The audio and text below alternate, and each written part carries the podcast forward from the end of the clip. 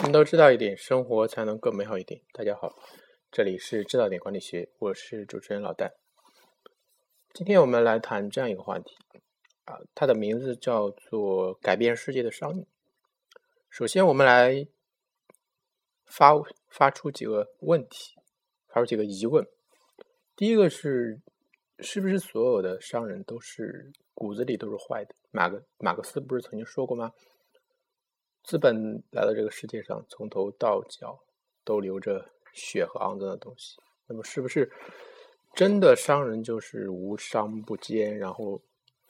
那么你又怎么解释我们这个世界现在这个商业大潮呢？第二个，为什么中国一直以来会产生对于商人或者商业的这么一个排斥的情绪？就是他骨子里还是认为是。从商不是一件应该走的正道，所以说现在有所改变。为什么一直以来我们都曾有过那样一个观念？第三个，商业是怎么去改变世界的？怎为什么说商业可以改变世界？先，我们当然，我们先谈一下为什么中国一一直以来有一个重农抑商的这么一个思想。其实，你谈到这么一个思想，你就要从中国的这个国家的整个文明跟整个国家制度的源源头上去讲。其实，中国一提到中国的古代的社会，大家可能都认为它还是一个，比如说是封建社会。但是实际上，大家从中学的历史课本里就知道，大概中国从秦朝往后吧，中国就已经不是原来那个封建社会了。因为所谓封建，你从它字面意思意思上去理解呢，封建就是封土建国的这这么一个概念，就是由中央的这个皇帝把他的权力分封到地方的各诸侯王。升上去，这叫做封建。但是自从秦朝以来呢，中国就已经从这个封建体制改变成了所谓的中央集权的制度。中央集权最大的特点是，它这个皇帝他始终有一种就是江山不稳的这么一种感觉。他始终就是用唐太宗原来的话来说，就是他。始终会感觉水能载舟，水亦能覆舟。就是他每天早晨睡醒的第一件事，就会想自己的人民会不会起来造反，去反对他。所以他就会设计一大堆的制度去闲置整这这个国家的人民的自由。最经典的制度就是秦朝以来设立的这个所谓的啊保甲制吧。保甲制的意思呢，就是。它，比如说一个经典的保甲制，就是十户为一保嘛，就是这这十家人，他把它连成一块儿，就是你们互相检举、互相监督。如果这十户人有一有一个人犯罪，那么你这十个人如果不检举他的话，你们十个人都会受到惩罚。这叫做连坐制度。而这是一个中国历史上一个臭名昭著的控制人民的一个手段。而你说中国正是因为有这么多的这这种控制人民的这种手段，所以说商业文明也就不容易出现。因为商业文明它首先要要求这个人民能够在自己的土地上自由的迁徙嘛。如果你连迁徙的权利都没有，你到到哪里去做什么事还得。到处跟人报告去拿那个所谓叫录影嘛，原来出去你要有录影，否则你别说出关了，你连住别说别说别说住店了，你连出关都出不去。住店的话要有录影，出关出城门的话也有录影，就是这是非常严密的一种制度。实际上，原来能够在中国大地上自由行走的、自由迁徙的这个人，大概就是。那么几种吧，就是云游四方的那个道士、和尚这种人才比较自由。你想《水浒传》里描写的，但是就是这种人，就是和尚道这种人，他也要有官方发的一个叫做渡牒的这个东西。你想想《水浒传》里描写的那个武松在杀了人之后，那个孙二娘给他扮上这个行者扮相，行者嘛，就是就是也是算皈依佛门的感觉。然后就就把他孙二娘原来杀了人之后，把那个他杀了人。那原来是一个行者，然后就把他的一套行头都给了武松，然后其中里面就有一个东西叫渡牒，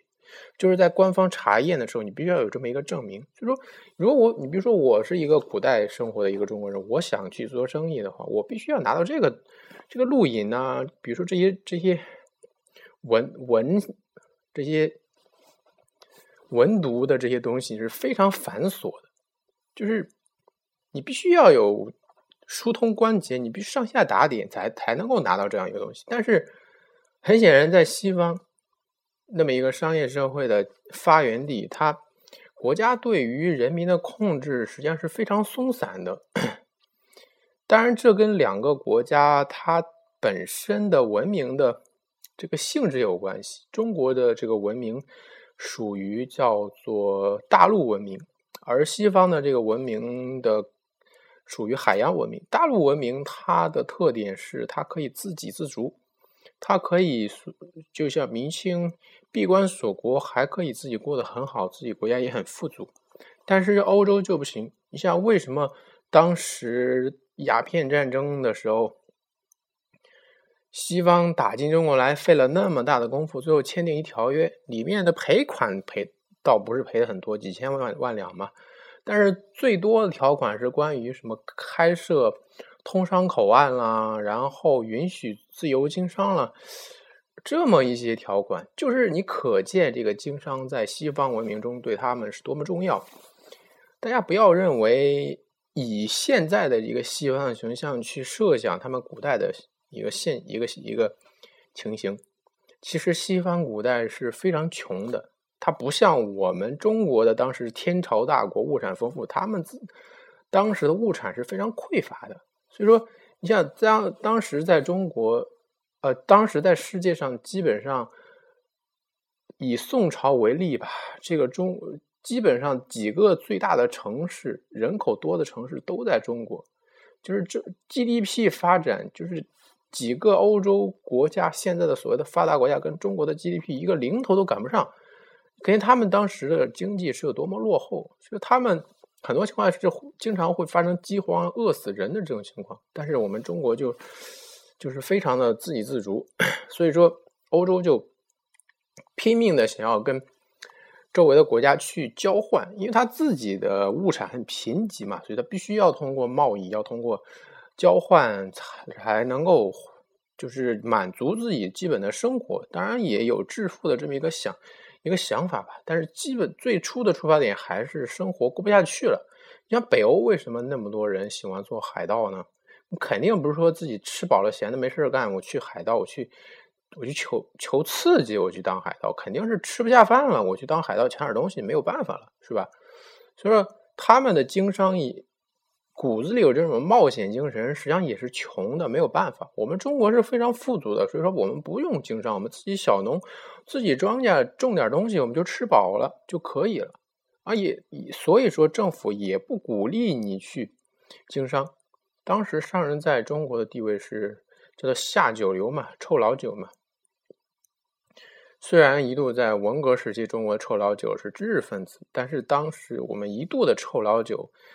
下九流不入流的就是商人，那在中国很多的古诗的描写中也描述描述了这么一种形一个感对他们的一个形象的感觉，比如说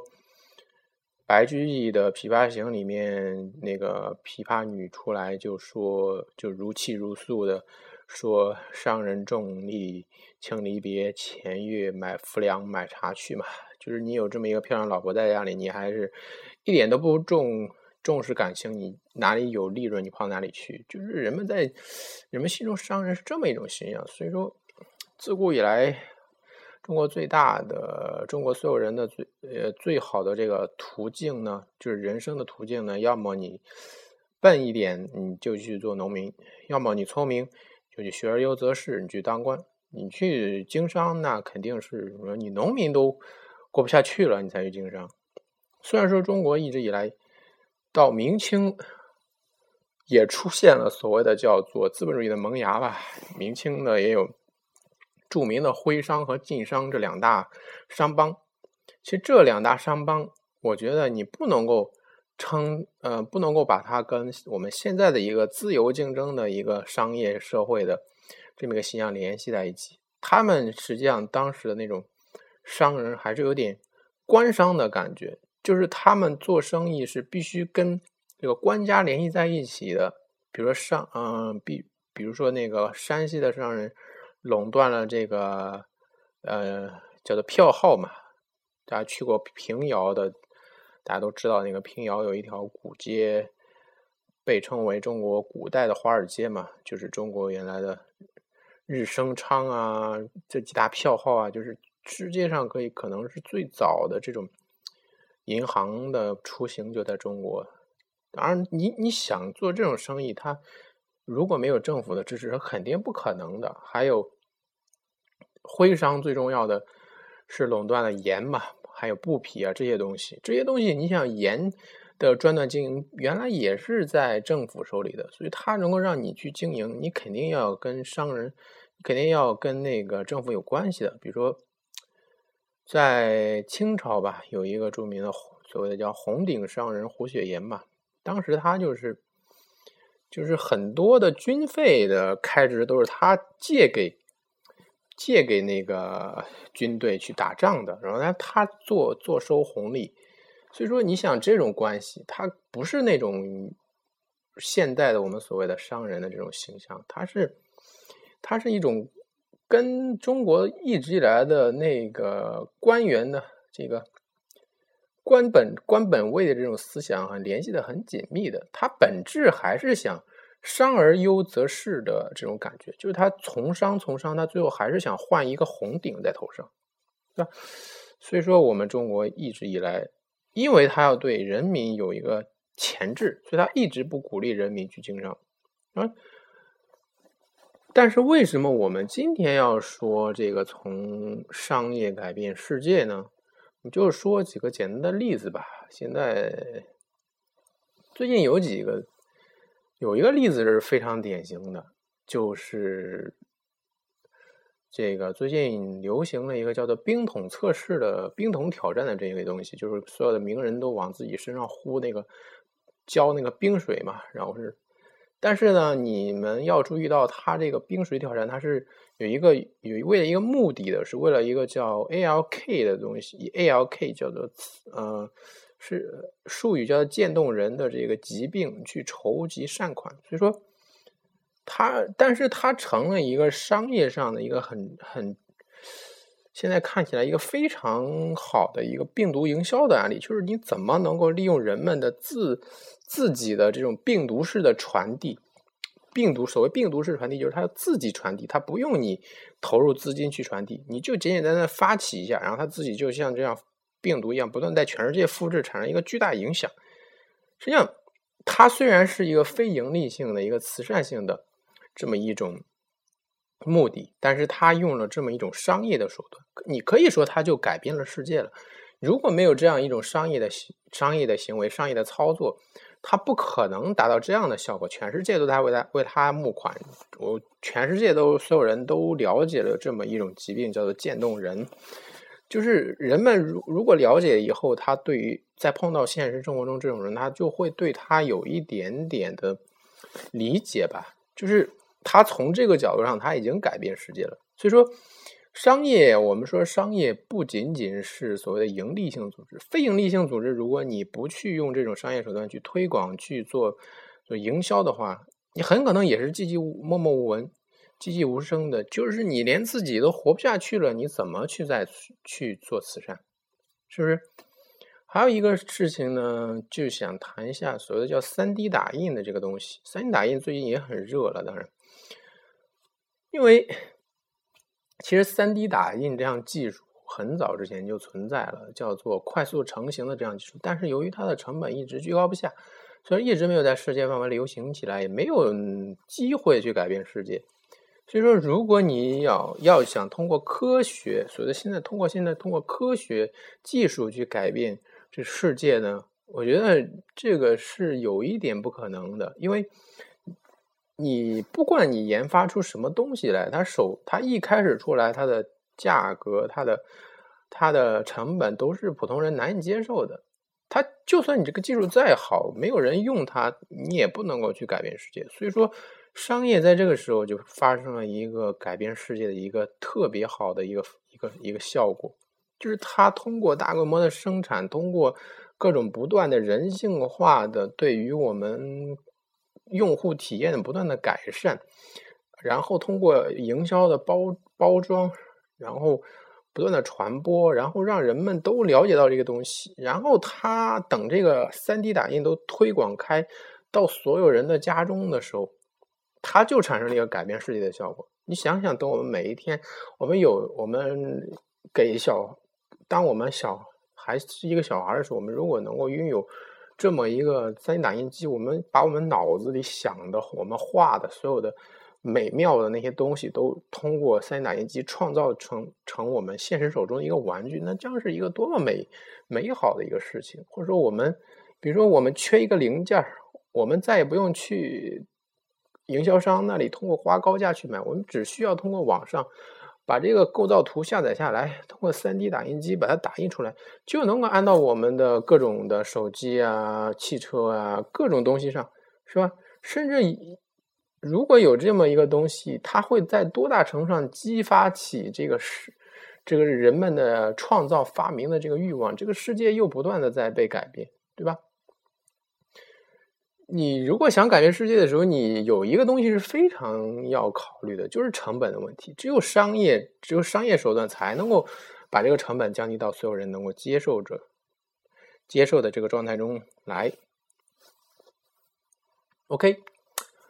嗯，还有最后一个问题，就是是我们现在的所谓的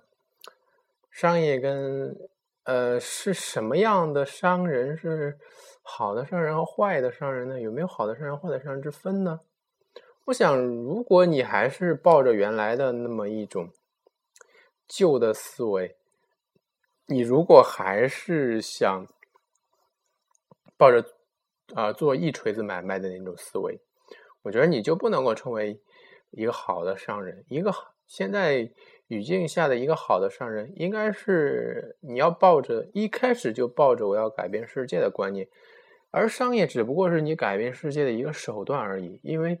它能够让这个世界更美好一点。用老罗的话来说，就是让这个世界更美好一点的一个方法而已。顺便，它给你带来，它让你的生活变得更，它让世界更美好的同时，让世界人活，世界所有人回馈给你的是让你的生活和让你的周边的家人朋友顺便也生活的更好美好一点。OK，今天。话题就谈到这里。